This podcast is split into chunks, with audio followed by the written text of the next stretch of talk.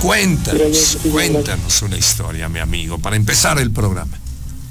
Bueno, pues eh, realmente creo que, que, esto de contar historias diría que más que sonar como morbo, de que la gente piense que solamente son inventos de la imaginación. Claro, claro. Creo que es más allá el creer realmente y el saber que esto existe.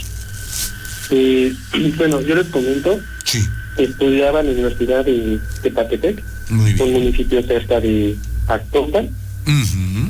Y pues allá eh, la historia de la Llorona es, es algo que la gente sabe que es cierto. No es como por acá donde yo estoy, que solamente son inventos para que los niños se duerman. Y yo siempre creí que eso de la llorona pues era un típico grito de ay hijos o, o, algo así por el estilo. Cuando yo llego a vivir a Tepa, me toca rentar cerca de un canal, donde pues muy seguido los automóviles caían, se encontraban personas muertas sobre el canal. Entonces yo siempre he creído que, que el agua es una de las ¿cómo llamarlo? Una, pues un canal, realmente, una sintonía que lleva todo ese tipo de energía claro. que, que llega a estar con ella. Es verdad. Entonces, pues un día, eh, en la noche salíamos ya tarde de la universidad, sí, sí. mis compañeros con los que yo rentaba en, su servidor, sí. se nos ocurrió creer que podíamos jugar la Wii. Anda, Entonces, este, estábamos solos, intentamos jugarla, pero algo algo dentro de mí me decía que, que no lo hiciera. Muy bien. Entonces, eh, con los chicos ya como el encargado de los departamentos. Entonces pues, dije que no, que no lo hiciéramos, entonces solamente nos quedamos contando historias de terror. Pero desde ahí algo era diferente porque era un fin de semana, sí. eh, pues todos los estudiantes iban a sus, a sus casas. Y eran los únicos muchachos de, de esa colonia. Que estábamos solos en toda la casa. Entonces, platicando con mis compañeros después de terror, una de ellas me cuenta que la llorona, pues era el típico grito de mis hijos, sino que era solamente un susurro que el mismo viento llevaba. Nos quedamos tarde, como hasta las 3 de la, de la mañana, en la cocina una compañera y yo, mi mejor amiga de hecho, y cuando salimos para irnos a dormir, subimos las escaleras que llevaron a los cuartos, y yo escucho en el viento ese pequeño grito. Eh, es un poquito complicado de explicar, no podría imitarlo, pero yo creo que la gente que, está escuchando y que ha vivido lo mismo sabe a lo que me refiero. Era un grito un poquito espeluznante cuando no había nadie, no había nada, ni siquiera un carro, un camión, nada. O sea, yo soy mucho de, sí escucho, pero trato de buscar una respuesta lógica. Si no lo hay, ya, es otra cosa. Entonces yo voy pie hacia la carretera, no había nada. Y, y ese, ese como grito en, el mismo viento del aire se, sentía helado, de hecho, cuando ese viento se escuchó. Sí. Este, yo le dije a mi compañera, ella muy muy espantada, me dice, ¿sabes qué? Hay que encerrarnos y, y pues ya, no hay que se dar cuenta que, que no escuchaste nada. Bien. Pero ella bajó al baño, yo la acompañé y cuando, cuando bajamos, este, eh, escuchamos el aleteo de unas alas muy, muy grandes. Muy, muy grandes porque escuché el aleteo, así que como cuando escuchan a gallina, quiere intentar volar, escuché el aleteo, pero nosotros imaginamos o creemos que son unas alas grandes, porque al momento que se escuchó el aleteo, un aire nos dio en la cara. ella, su cabello era largo, obviamente, y chino, sus chinos se empezaban a mover. Entonces, en ese momento nos metimos al baño, los dos nos encerramos y no salimos de ahí como hasta dentro de una hora por el mismo miedo. Claro. Por el mismo miedo de que, de que algo había arriba de la casa. Y de la tarde le, le digo que eran como las tres, tres y media de la mañana. Entonces pues todo coincidía, la hora, lo que hemos escuchado anteriormente, y pues el estar solos ahí, nadie que nos pudiera auxiliar. Entonces, yo hasta ese momento yo creí realmente que la llorona existía y que se expresaba de esa manera, no solamente como, como una señora que pasa gritando, sino que realmente esa sensación de que algo te está acompañando, algo te está viendo, pero esa adrenalina que te sientes, no sé, es algo muy, muy, es algo que yo siento que no se le podría decir a alguien, Yo creo que todos tomamos este, este tipo de temas de lo paranormal, desearíamos vivir cosas así, pero cuando realmente ya lo experimentamos en carne propia, sabemos que no sería bueno volver a sentirlo. Muy bien. Claro que sí, mi querido Luis Antonio, y cuando lo vive uno por primera vez, el impacto es brutal, amigo. O sea, no tan fácilmente lo asimilas. ¿Estás de acuerdo? Sí, exactamente. Sí, es algo que tratas como de crear una historia lógica, pero después de un tiempo intentando buscar opciones, opciones, sabes que, que no pudo haber sido cualquier cosita. Sí, claro, porque realmente hay algo ahí. Dice uno, eh, le voy a buscar una respuesta lógica.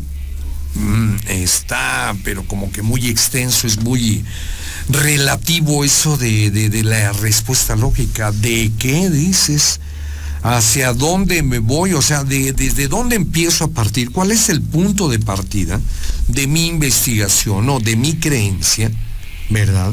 Eh, yo creo que es más fácil creer que sí existe la llorona, que se aparece en algunas formas, que en algunos lugares se puede escuchar un alarido largo, como una A larga, y decir, eh, pues es la llorona, así de sencillo. Hay que tratar de buscarle algo más, no sé qué pienses. exactamente. ¿Verdad? Sí, bueno, si me permite, yo, yo siento que, que todo eso comenzó desde que yo era más pequeño. Mm. Eh, yo, yo suelo ser como el típico amigo que en las fiestas siempre está contando sus historias, ¿no? Ok, sí. Y, y yo pues me considero un un amante de, de ese tipo de, de temas. Y no solamente me gusta escucharlas, sino me gusta creerles a las personas. Mm, Porque yo creo que realmente nosotros lo que necesitamos es que alguien nos crea lo que nos vivimos. No solamente que te escuche, sino que realmente te crea porque es la manera en la cual tú encuentras como ese apoyo. Entonces, este, yo siempre he dicho, eh, yo desde más pequeño soy el menor de mis, de mis tres hermanos, entonces este, yo desde pequeño empecé a el típico niño que salía con sus papás, con su familia y que quedaba dormido, siempre, siempre, siempre. Sino que un día, eh, en tu humilde casa, Gracias. hay un árbol muy grande, es un fresno, de que ya lo cortaron hace como cinco años, pero era un fresno muy, muy grande, de hecho era muy, muy, muy grande. Sí. Y este, pues ese fresno eh, cubría gran parte de, lo que era la casa. Ahí en el pueblo siempre la gente decía que en ese fresno se, se escondía la bruja, la bruja, la bruja, la bruja. Pues si de por era miedoso con la oscuridad, nos aumentamos que todos me decían que había una bruja, pues más miedo me da. Para no ser la historia tan larga, un día mi familia, para dar una lección, me deja dormido en el carro mm. y yo me despierto, con eso de las nueve y diez de la noche, y pues me da un, miedo tremendo saber que yo estaba ahí solo y que para llegar a mi casa tenía que pasar pues por todo el fresno, recorrer todo eso. Entonces, este, pues yo rápido traté de correr, llegué a mi casa, mi familia se burló de mí, que me quedé dormido, y pues pasó. Lo espeluznante es que antes de eso, yo no veía, no creía, no escuchaba nada. Yo solamente me daba miedo la oscuridad ya, pero yo no sentía nada, no escuchaba nada, no nada de nada. Ese mismo día en la noche, yo al dormir, este, en mi mismo sueño, revivo lo que había hecho anteriormente, despertar en el carro, a esta hora más o menos entre las 9 y 10, y correr. Pero en mi sueño la diferencia fue que al pasar por abajo del fresno, una señora de blanco, con la cara un poquito arrugada, el cabello largo, medio maltratado, despeinado, se me quedaba viendo. Y cuando intentaba correr, ella me perseguía y lo único que más hacía rasguñarme los brazos y la espalda. Y al momento yo me despierto, llorando obviamente, mi mamá me va a ver y le cuento mi historia, me dijo que eso me pasaba por, por querer cosas que no existían, pero cuando ella me revista mis brazos, yo tenía rasguños, mm. los mismos rasguños que yo en mi sueño, la señora esta, la bruja, se le quiero llamar, Matías. Mi mamá me dice, me trata de tranquilizarme diciendo que por el mismo miedo, yo estaba dormido me rasguñé. Le creo, sin embargo, cuando me voy a acostar, la espalda me dolía. mi mamá me checa y tenía rasguñones en la espalda. Mm. Y rasguñones largos, porque ella me, ella misma me lo explicó. O sea, no me tomó una foto, pero me dijo, tus rasguños son largos, o sea, totalmente abarcan gran parte de tu espalda.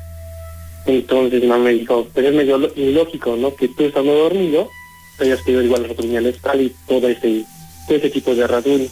Claro. Después de eso también empiezo a creer que algo existía y pues al creer empiezo a escuchar y empiezo a ver. Entonces yo siento que desde ahí este fue como el punto de partida a todo lo que yo he escuchado y todo lo que yo he visto. Y sí, mucha gente me trata de, ay, sí, bien fantasioso, o por lo mismo de que me gustan las películas de terror, yo creo mis historias. Yo siempre le he dicho, la gente que yo sé que ha vivido esto, sabe que no son historias solamente, saben que no solamente son inventos de una persona, sino que es algo real. Sí, mi querido amigo. Hablando de eso, digo, tú, tú sabes por qué dices las cosas. Las cosas las dices porque las viviste. ¿Verdad? Ya que el problema de esto sería que si como tú dices, la gente no te cree. Bueno, no es problema. Únicamente te vas a abstener de contarle alguna otra experiencia a esa misma persona que sabes bien que no le va a dar crédito a tu argumento. Entonces, llamas al radio, al programa, y dices, pues aquí, aquí estamos muy acostumbrados a, a tratar con amigos que nos cuentan sus experiencias y que nosotros los escuchamos con atención. Además de eso, les creemos porque sabemos que ellos vivieron esta situación, como tú, Luz Antonio. Sí, pues creo que es, lo, más importante. Qué bueno, mi querido amigo. Este programa con ustedes que nos escucha.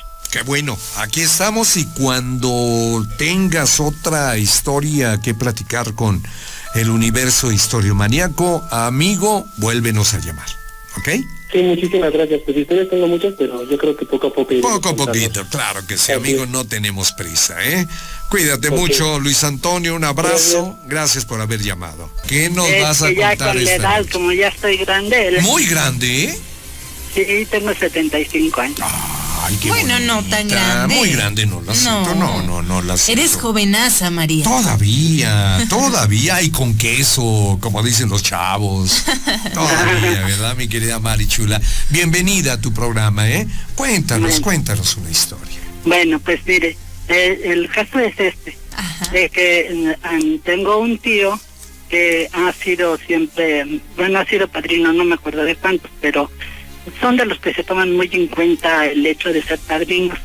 Tan es así que tenía una hijada que como se había muerto su padre, eh, todos los días iba por ella a recogerla a su casa y la llevaba al trabajo. Bien. Así era de, de bueno como padrino. Pero mm, en realidad todos los de la familia de mi papá nos fuimos a, a la Ciudad de México Porque estábamos en un pueblo. Eh, no quiero mencionar ni el pueblo ni las personas porque em, por situaciones de que podrían sentirse pues mal por la tragedia que sucedió. Bien. Omitimos esa parte. El caso es que este padrino, eh, bueno, un, un, un ahijado que tenía él allá en el pueblo, ya tenía varios años de no verlo.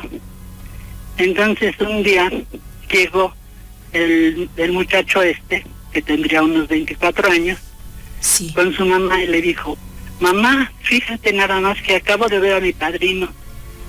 Ujú. Dice, y iba bajando del autobús con su maleta.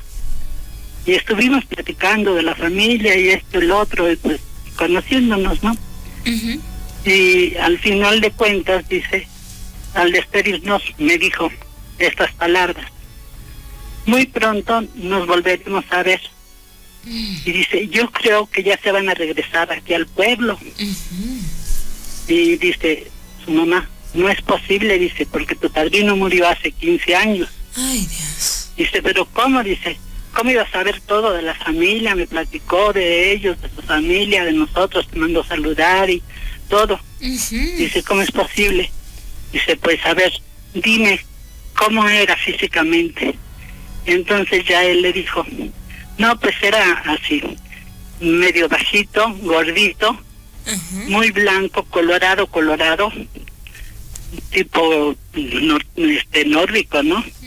Con ojos azules y cacarizo.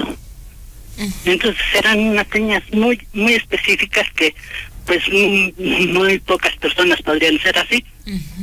Porque antiguamente ya ve que no existía la vacuna para la viruela negra Mm. Sí. y él tuvo viruela negra pero se salvó. Ah.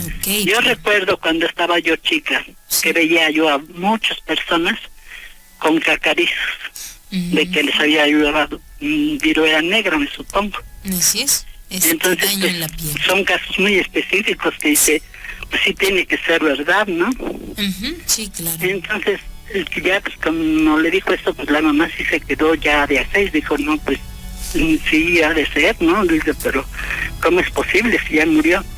Incluso yo fui a su entierro de mi tío.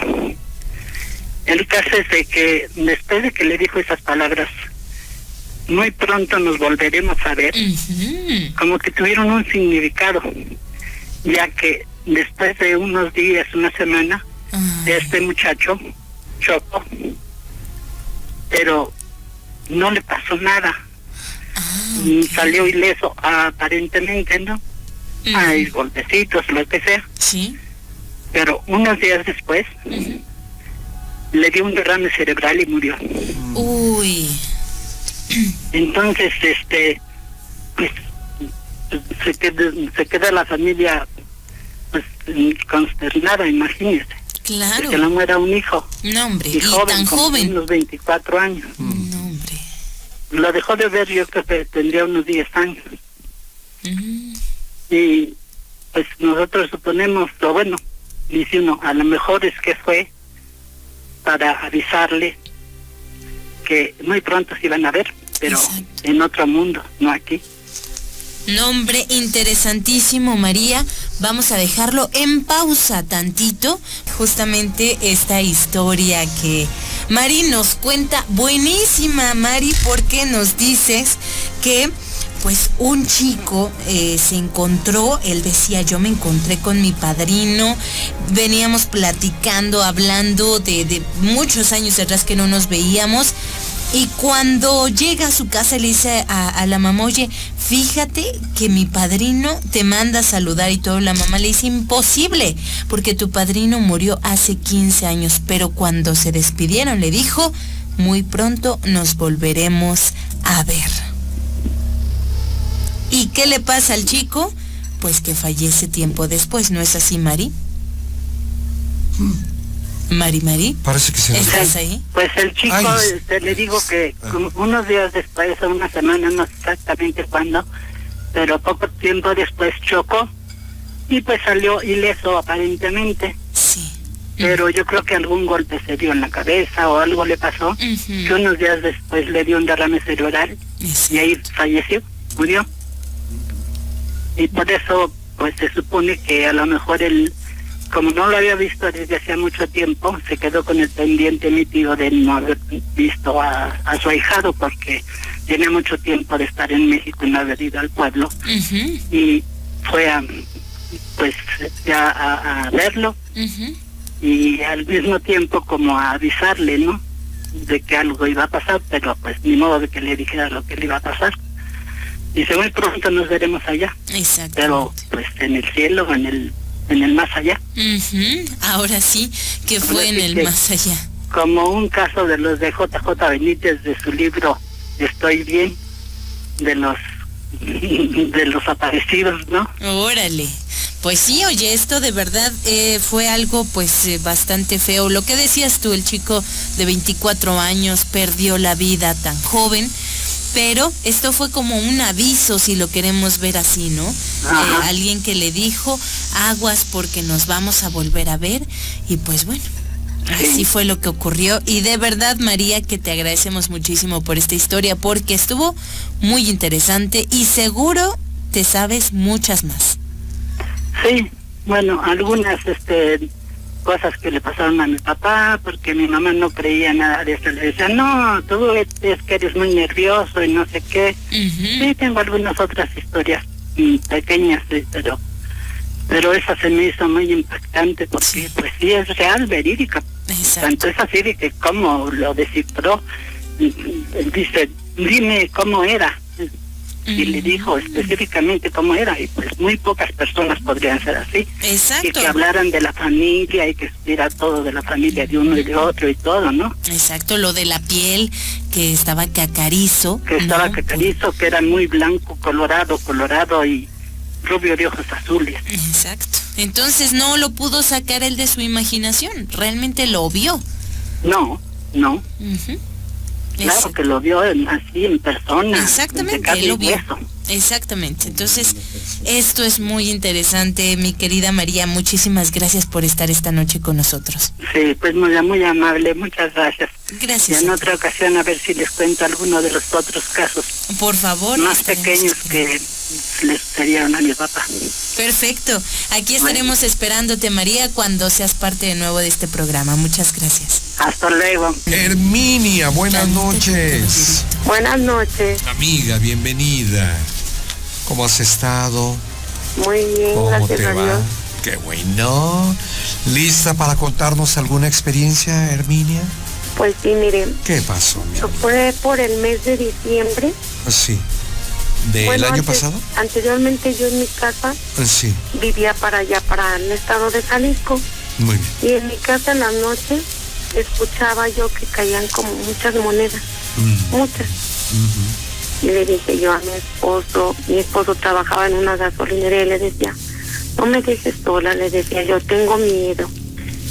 Y me dice, ay, estás loca, ¿cómo crees? ¿Cómo crees que, que tú oyes que hay monedas? Ujú. Y ándele que, que para, para antes del 12 de diciembre, dos días antes, más o menos, este se va mi esposo a trabajar. Mi hijo se va al Estado de México para ver lo de la peregrinación. Y yo me quedé con mi niño sola en la casa. Entonces, escuché las monedas y dije, ay, otra vez, no pasa nada, no pasa nada. Tranquila. Me volteo dándole espalda hacia la puerta de la de la recámara. Apagué, programé la tele, me acosté y de repente yo sentía que alguien me veía. Y alguien me veía. Y esas veces que te abres los ojos, así como amodorrado, volteo y pues sí me asusté mucho porque vi una niña en mi casa. Mm. la vi y, y me estaba viendo y pues con el miedo y todo me volteé. Así como adormitada me volteó pero reaccioné y dije ay alguien se metió a mi casa no pues sí me dio mucho miedo porque esa niña me siguió varias veces la veía yo en mi casa la veía, me asustaba mucho esa niñita. Hasta que un día ya bien enojada, empecé a decir de groserías y a correrla de mi casa. Y pues solo así me quité esa niñita de mi casa, pero sí, sí me asustaba mucho esa niña. Este, y una vecina, ajá, una vecina me dijo que la habían visto ya por ahí, por el fraccionamiento de acacias. Pero antes de que me pasara esto, Sí. este, yo siento que esa niña se subió, yo andaba en una moto y se me subió donde hubo un accidente. Mm. Este, había cinco cruces. Ujú. Dije, para que ya no vuelva esta niña a mi casa, pues le voy a ir a dejar un rosario. Ándale. Sí, es que Ya era mucho, ¿verdad? bastantísimo miedo de las veces que yo la llegué a ver a mi casa. ¿Por qué? Porque no sé si a alguien le ha pasado de que sientes que te ven, Sí, te pero su mirada de esta niña no era de una niña, era como si fuera un adulto el que te estaba viendo. ¿Cómo ves? Ya. O sea que era otra presencia, digamos, Herminia. Sí, Era la niña y aparte otro ser. Sí. Pero un adulto en este sí, se caso. sentía la, mirada de un adulto. ¿Cómo se siente, Herminia? ¿Cómo se siente el, ahora sí que el saberse observado, que alguien lo está mirando aún. ¿Cómo se sientes? siente bien feo porque es una sensación extraña. Este, imagínate, estás dormido y sientes la mirada de alguien y te despiertas. Y sabes que esa persona en sí no está viva, no existe. No, no, no, no, no, no, no, no, claro que no. Y yo verla así, pues sí, y ya cada que mi esposo se iba a ir a trabajar, yo lloraba y le decía, por favor, amor, no nos dejes, y tengo miedo, mi amor, y no nos dejes porque nada más llegaba la noche y, yo lloraba. Es que ella se iba a trabajar y mi niño estaba chiquito y yo así, pues para mí era un pánico. Y empecé a platicarle a una vecina y me dijo una vecina, ¿qué cree doña Mina? Dice, esa niña la vimos de su calle, que va hasta el parque y allá se pierde. Ay, Dios santo, no. Pero luego yo me la pude quitar este, llevándole un rosario, rosario. fallecieron. Ahora, ¿cómo supo usted que ella falleció ahí, en ese punto? Ahorita ya no vivo allá, me vine al Estado de México, pero pues sí me han pasado muchas cosas a sí. Herminia, pero la pregunta es esta, ¿cómo supo usted, mi amiga, que ahí había, eh, había muerto esta chica? Porque estaban las cinco eh, cruces ¿Cómo supe? Sí, ¿cómo lo supo? Le digo que yo vivía en un fraccionamiento y estaba, era la, en la carretera federal. Sí. Iba a lo que era el centro de Tala. Ajá.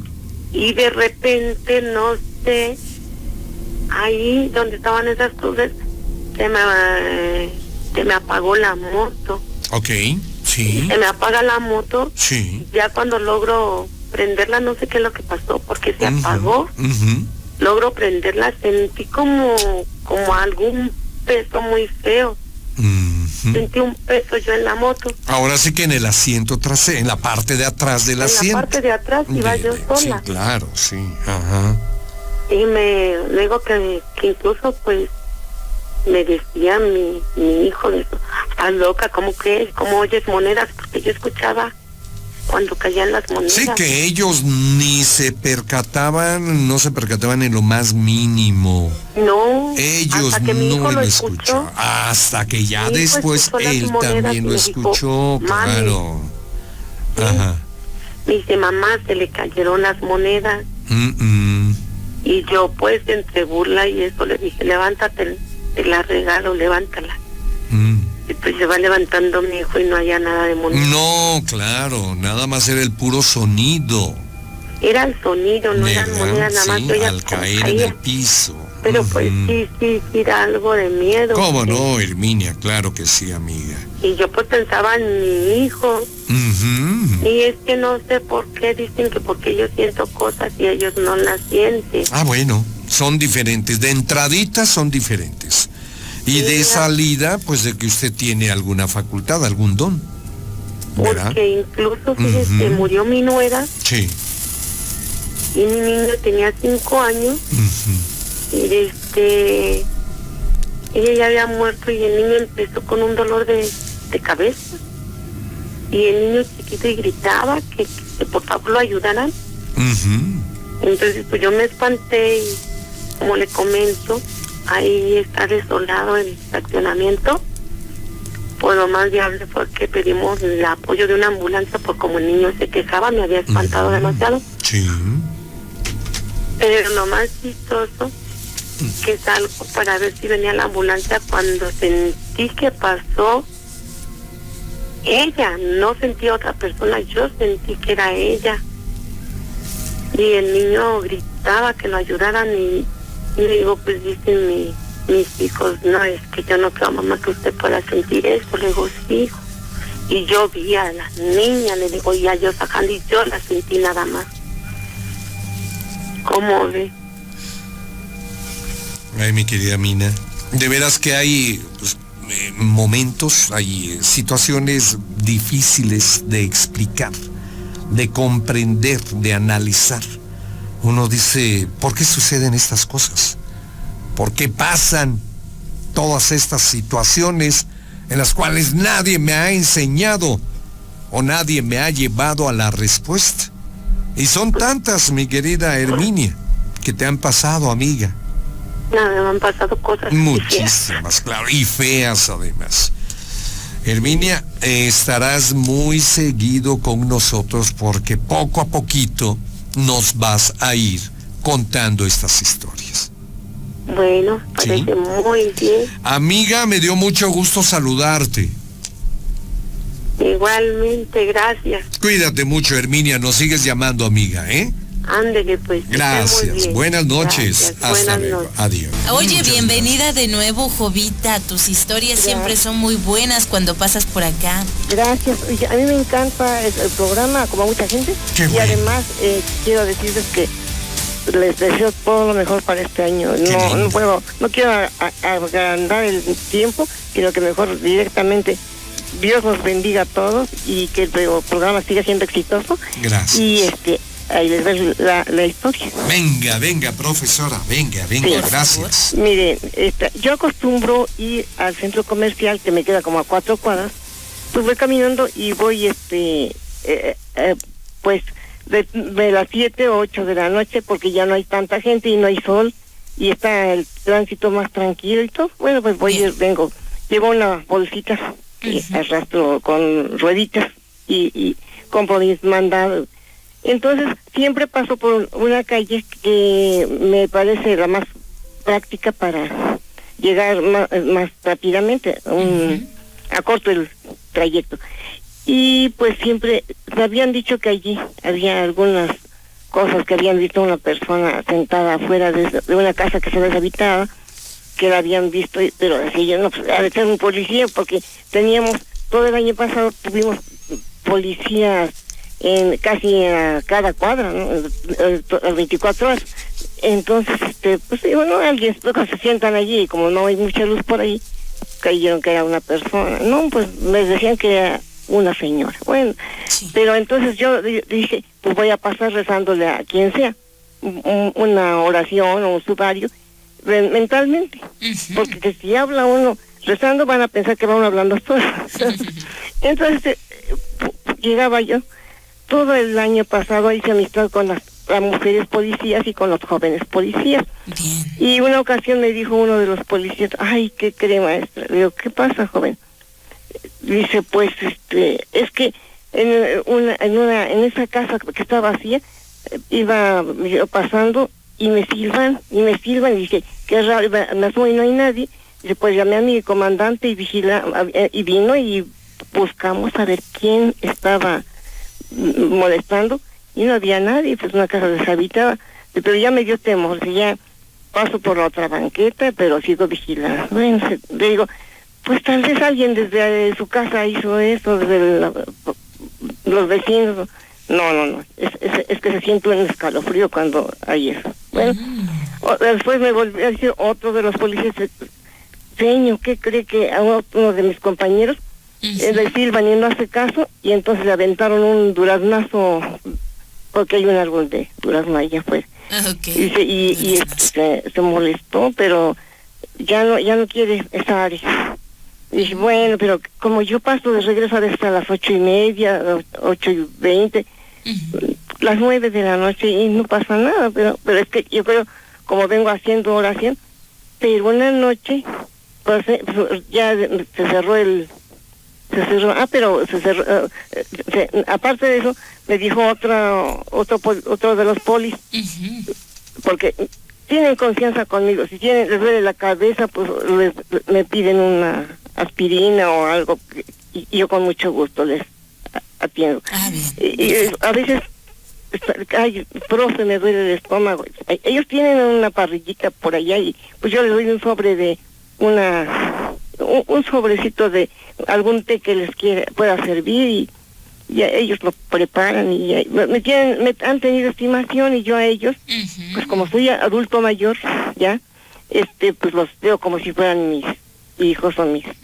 parientes o sobrinos. Sí, los procura. Eh, sí, entonces, este, se quejan de alguna cosa, de otras cosas se han quejado también, pero hasta de sus jefes, ¿sabes?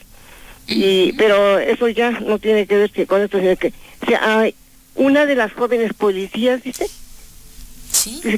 pues estuvo haciendo su guardia allá a las dos de la mañana pasó y pues oyó que le llamaban y le pedían auxilio, ayúdenme, por favor, ayúdenme.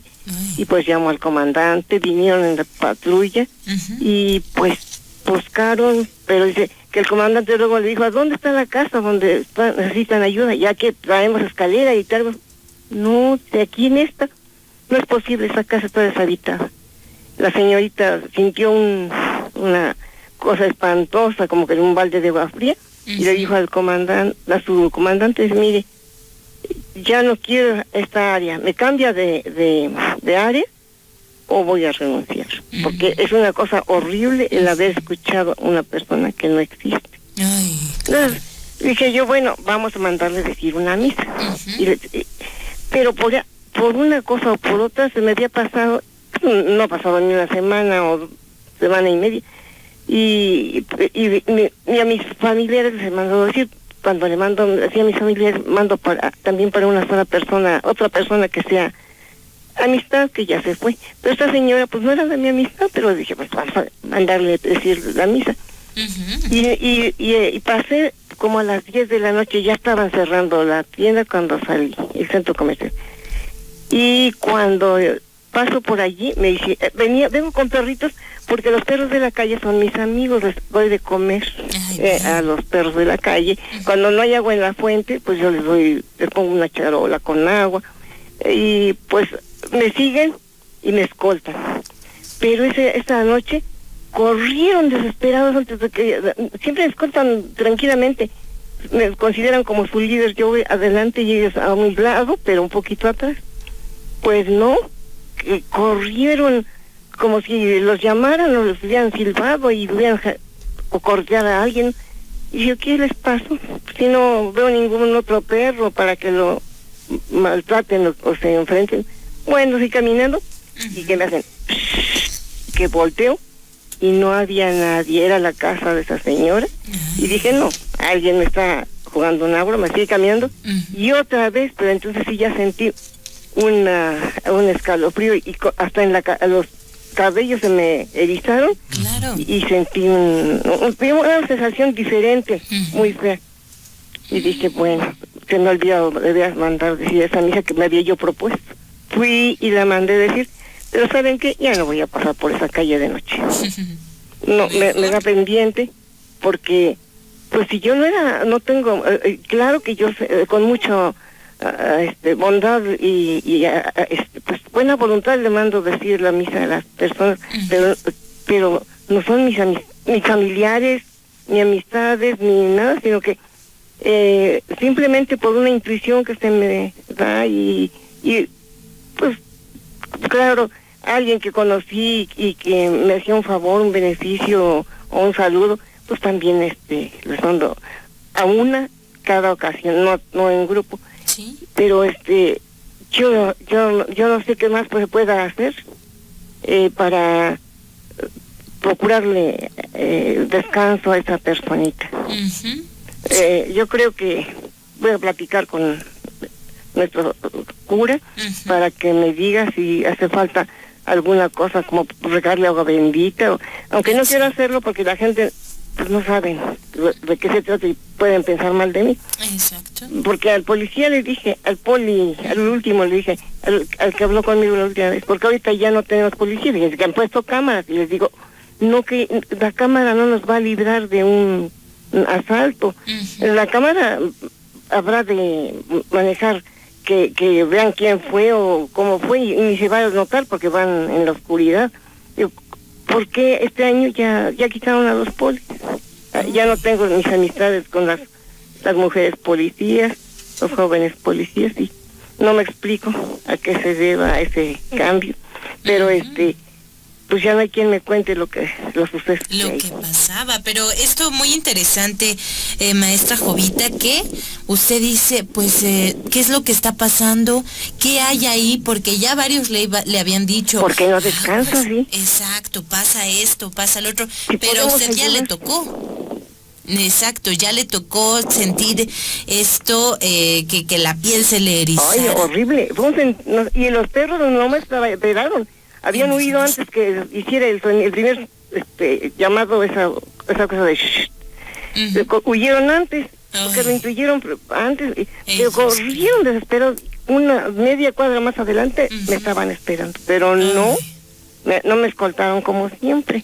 Y pues son muy fieles los perros conmigo, son, son muy agradecidos porque pues no tienen dueño y yo les doy alimento, lo que puedo, a veces compro croquetas, a veces lo que eh, tengo a la mano de que, que no voy a, que ya es un exceso aquí. Claro, darles algo y eso está buenísimo, pero pues a lo mejor ver que- de qué manera se puede ayudar para que ese espíritu, algo que esté ahí Tiene, afectando. pues tiene esposo, ti- él se fue de esa casa porque dicen que, lo- que dijo que lo espantaba, Mm, ya. pero en lugar de irse debiera de haber buscado la forma de...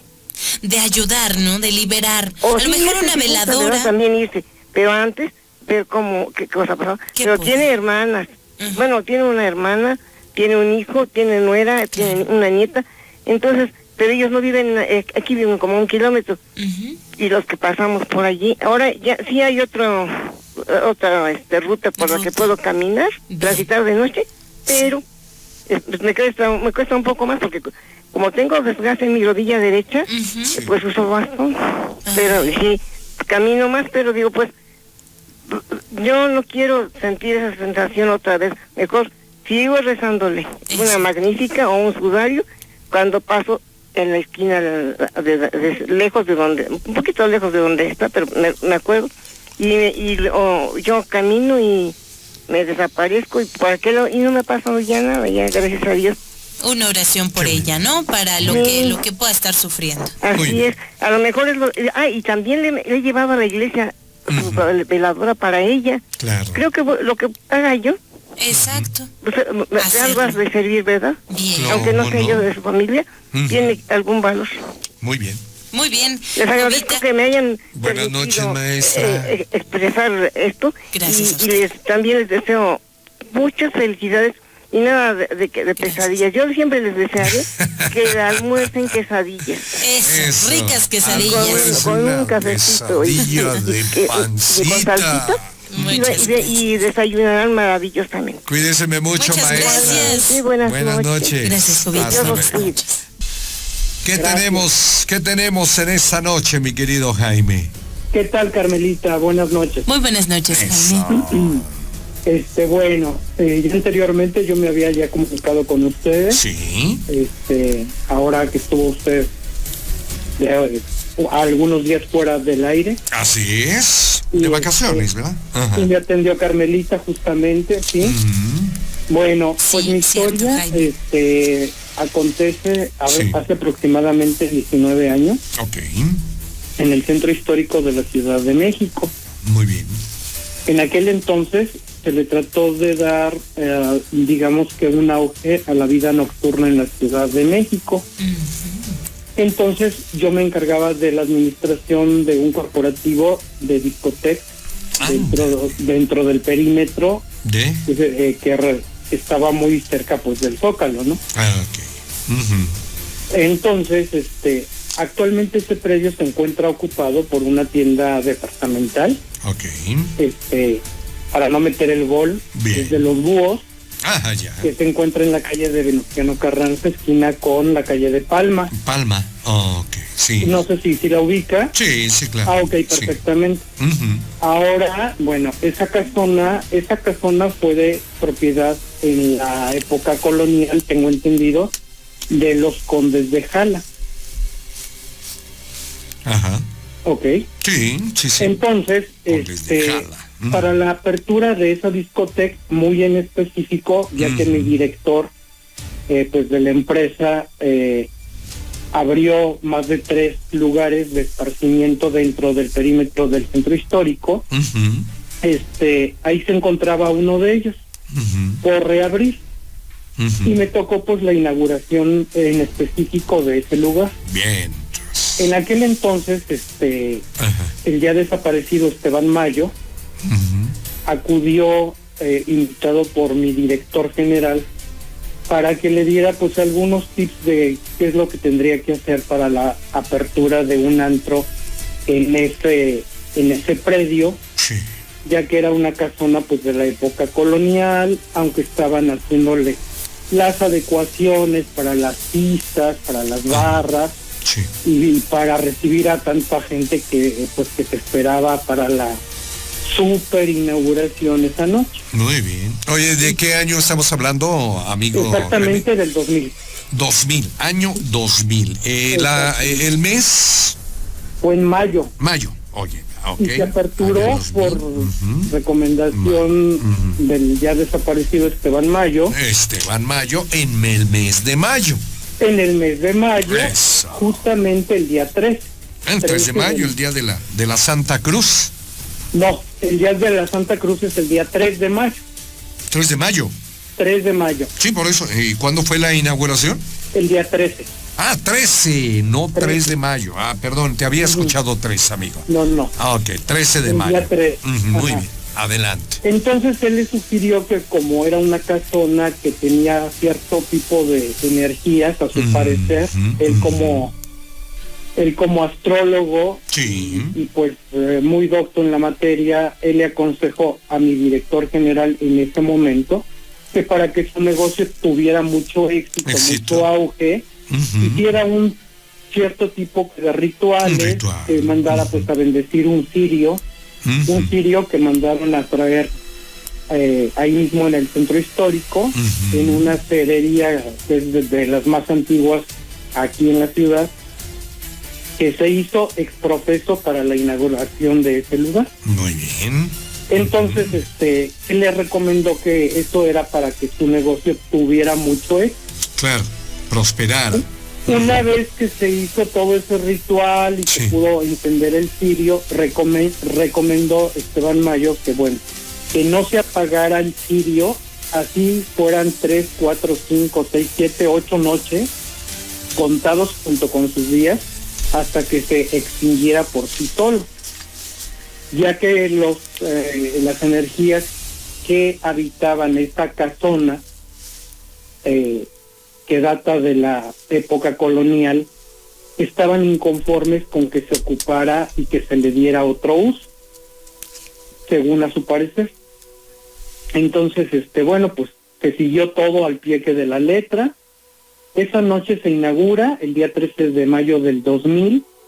Hubo artistas invitados, hubo este, gente del medio artístico, eh, se recibió a, a bastante gente. Vaya, va. ¿Aproximadamente cuántos, mi querido Jaime? Ah, pero, Eh, bueno, eran, eran dos plantas. Dos hoy, lo que, hoy lo que ocupa, hoy lo que ocupa esta tienda departamental ok. con de Jala, que se Sí. encuentra en Venustiano Carranza, esquina con Palma. Sí, mi amigo. Sí. El restaurante se encuentra en el patio ah, a la altura del nivel que de la calle en la planta baja. Ahí se encuentran unas escalinatas que hasta hoy en día existen, donde se encuentra grabados pasajes de la hija del conde de, de Jala De Jala. en Ujú. azulejo estilo. Talavera, este que al parecer ella recibió como dote Ajá. esta casona por parte de su padre. Uy. Entonces, este, bueno, pues eh, a mi director general siempre pues le gustaba mucho pues lo esotérico y era muy dado a estas cosas Ajá. y se puso a investigar la Ajá. historia de esa vieja casona que en ese momento iba a ser como- eh, convertida pues en una discoteca, ¿no? Claro. Entonces, este, él dijo, mira, un día platicando, él me, él me comenta, dice, esta casona data de, pues, de la época colonial, fue dada como un regalo de bodas a la hija del propio conde, y este, pues bueno, desafortunadamente ella muere en Oh. estado, pues, de gracia, entonces ella no pudo dar a luz, y ella súbitamente muere siendo muy joven, muy adinerada, Ajá. y esto, bueno, esto lo esto está documentado realmente. Sí. Incluso esta tienda de los tecolotes ha impreso la historia de esa casona y ha hecho un fascículo este para todos los turistas que desean saber más de esta casa. Claro. Este, en alguna ocasión, como yo administraba todo el corporativo de entretenimiento propiedad de mí, de mi director general, obviamente todos los antros que él tenía de su propiedad estaban a no más de dos o tres cuadras de ahí. Entonces, este, bueno, en la madrugada a cierta hora yo tenía la, ah, digamos que la función de ir con su jefe de seguridad a recoger todos los este, ingresos económicos que se habían ya generado durante la noche a las diferentes este, discotecas que él, pues, que él manejaba. Y todo se concentraba en aquel entonces en su oficina principal en el tercer piso de esta casona. Había un lugar específico en el que yo tenía que dejar, digamos, toda, todo todo el dinero, acompañado por el jefe de escoltas de él y obviamente una persona pues de su familia, ¿no? Para que no quedara duda, habíamos únicamente tres personas en donde se depositaba pues el dinero de todos sus negocios. Mi exdirector tenía uh, afición, era un fumador de puro. Sobre su escritorio de cristal en donde se encontraba su oficina, siempre tenía un cenicero para puro que como usted sabrá no es un cenicero convencional, es un cenicero muy muy grande, dado el tamaño que no es como, para un cigarrillo normal, ¿no? Entonces a él le habían obsequiado en aquel entonces un cenicero que pesaba no menos de dos kilos y era de vidrio, era en, en forma de un cubo. Esto es, era un cenicero bastante pesado y en una madrugada, después de ir a depositar el dinero, en donde se resguardaba todo el dinero recaudado de los negocios para que el primer día hábil de la semana, en este caso era el lunes, se depositara a la cuenta bancaria, este pues yo me dirigí junto con el jefe de escoltas y, y con una persona pues de confianza, que en este caso era un sobrino de él, este depositamos el dinero en el lugar en donde estaba específicamente eh, señalado que, eh, que se hiciera siempre, como cada fin de semana, y este y al cerrar la puerta, una vez que guardamos el dinero, este cerramos la puerta de la oficina de mi director general y en ese momento se escucha un estruendo pero muy muy fuerte contra el muro el castillo, digamos que del marco de, pues de la puerta, en el tercer nivel de esta casona. Inmediatamente el jefe de escoltas eh, abre nuevamente la puerta, encendemos las luces y cómo nos explicamos que en, en un trayecto aproximadamente de 5 a 7 metros, el cenicero tan pesado que es para puro con ese peso que no es de menos de dos kilogramos, haya volado en el aire. Y exactamente golpeó en el marco de la puerta en el momento que íbamos saliendo de su oficina. Yo creo que fue una energía tan tan fuerte. Muy fuerte. Este, posteriormente pues se lo comentamos a mi director general y él nos comentaba el primer bartender que a él había mandado traer desde Cancún, Quintana Roo, de una discoteca muy, muy famosa en ese entonces, en la noche que de la inauguración de esta discoteca, este, hubo un suceso muy, muy, este, pues muy curioso, ¿no? Se había agotado el alcohol en la barra principal y él como responsable que de la barra principal se le encomendó que fuera a las bodegas donde se guardaba todo el alcohol en ese momento, estaba en el tercer piso, que era un piso antes de llegar a la parte alta que de pues de la vieja casona. Cuando ven que no llega y no aparece esta persona, suben y lo buscan. Este este joven en aquel entonces estaba muy muy espantado y aseguró haber visto a una mujer vestida de blanco con un atuendo no de la época actual, sino de la época colonial y con joyas que ella lucía que pendían de, pues de su cuello. Y que dice que él en el momento que quiso entrar a la bodega de vinos para abastecer la barra principal, ella curiosamente traspasa un muro y desaparece ante sus ojos. Vaya. Yo actualmente eh, me he dado a la tarea, bueno, eh, a raíz de, de, que se hizo esta tienda comercial, eh, en algún momento fui a visitarla este, para ver cómo había quedado ya la remodelación y esto. Sí, amigo. Y uh -huh. este, pues no le cambiaron gran co gran cosa. Uh -huh. No hubo grandes En mejoras. el primer piso se encuentra la parte a donde se expenden actualmente libros en esta tienda. Sí. Y platicando con una señorita que ahí trabaja, Uh -huh. me comenta, dice, qué curioso, aquí nos suceden cosas muy raras, Mm. porque a la- hasta la fecha nos siguen espantando, tiran los libros, tiran los discos, este, abren y cierran puertas, Ah. abren las llaves de que del agua, pues en el Los baños en el, sanitarios. en el, en el sanitario, ajá. Entonces yo le comentaba a la Sí. señorita haciendo una reconstrucción de hace 19 años, le decía justamente a donde suceden esos fenómenos es en donde se encontraba la cava de vinos y es en donde aseguran varias personas, entre ellos este bartender, que fue a donde se le hizo presente esta imagen de una mujer bellísima que posteriormente, cuando se documentó cómo era físicamente la hija del conde de Jala, corresponde exactamente con las características de la mujer que está pintada en los pasajes de su vida y que están a lo largo de la escalinata principal y que está grabada y tallada este, en azulejos pues de Talavera al fondo del restaurante en la actualidad. ¿Qué tal, mi amigo? Pues muy descriptiva tu información acerca de esta tienda que antes fue una casona, que antes eh, fue el regalo del conde de Jala a una de sus hijas por haberse casado.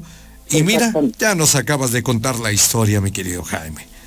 Cosas que siguen pasando, siguen pasando ahí.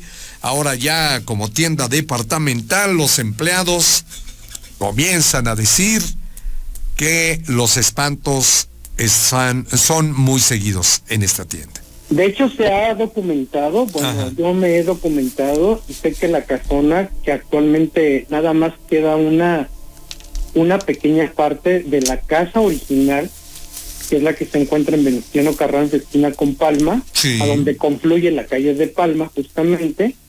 Yo tengo entendido que era una casona muy, muy grande, ya que daba vuelta a la calle 5 de febrero, posteriormente en República de Uruguay, y cerraba en Isabel la Católica. O sea, Claro. no era una casa pequeña. Y lo que actualmente se conserva como tal, como una, una pequeña fracción de lo que fue esa casa palaciega, Claro. este, en la actualidad se supone que es donde entraban los carruajes Nada de los más. choferes de la familia del conde. Mira, nada más. Apenas la entradita de los carruajes, o sea, ¿de qué tamaño nada, estamos nada. hablando? Exactamente. No es nada ese, ese predio, esas, me- esas medidas No, de lo que ahora es la digo, Y tienda. a quien guste lo puede documentar. Muy bien. Pueden eh, investigar que Sí. esta, esta casona tiene una historia impresionante, Así es. pero que a- hasta la fecha se siguen suscitando cosas y Ujú. fenómenos paranormales Hechos que nadie se puede explicar hasta la fecha. Eh, Venustiano, eh, Venus- Venustiano Carranza, esquina con Palma, centro histórico de la Ciudad de México. Frente a una institución bancaria, Así este, es. a la sucursal uno de una gran institución bancaria. Muy bien, amigo Jaime, pues hemos llegado a la parte final. Oye, te agradecemos mucho que hayas llamado, Jaime. ¿eh? Al contrario, gracias por su atención y saludos y que tengan un excelente año para todos ustedes, para su equipo y para toda, toda su familia. Te mandamos Gracias, un abrazo, mi querido Jaime. Buenísimas tus historias, Así la de la vez pasada también, ahí en ¿Sí la calle de Madero. Claro que Así sí. es. Muchas gracias por tus historias, son buenísimas y sigue contando, contándonosla, por favor. Ok. Buenas noches, que no Jaime. pasen mucho frío. Nada, gracias. Buenas noches, amigo. Buenas noches, hasta luego. Con esto llegamos a la parte final de su programa Historias del Más Allá, la, la, emisión del miércoles 9 de enero del 19. Cordial invitación para mañana, primero Dios, en punto de las 10 de la noche, hora en que empieza el terror en la radio. Gracias, este fue su programa Historias del Más Allá. Y por favor, pero por favor, tengan dulces, pero muy dulces Pesadillas. Pesadillas.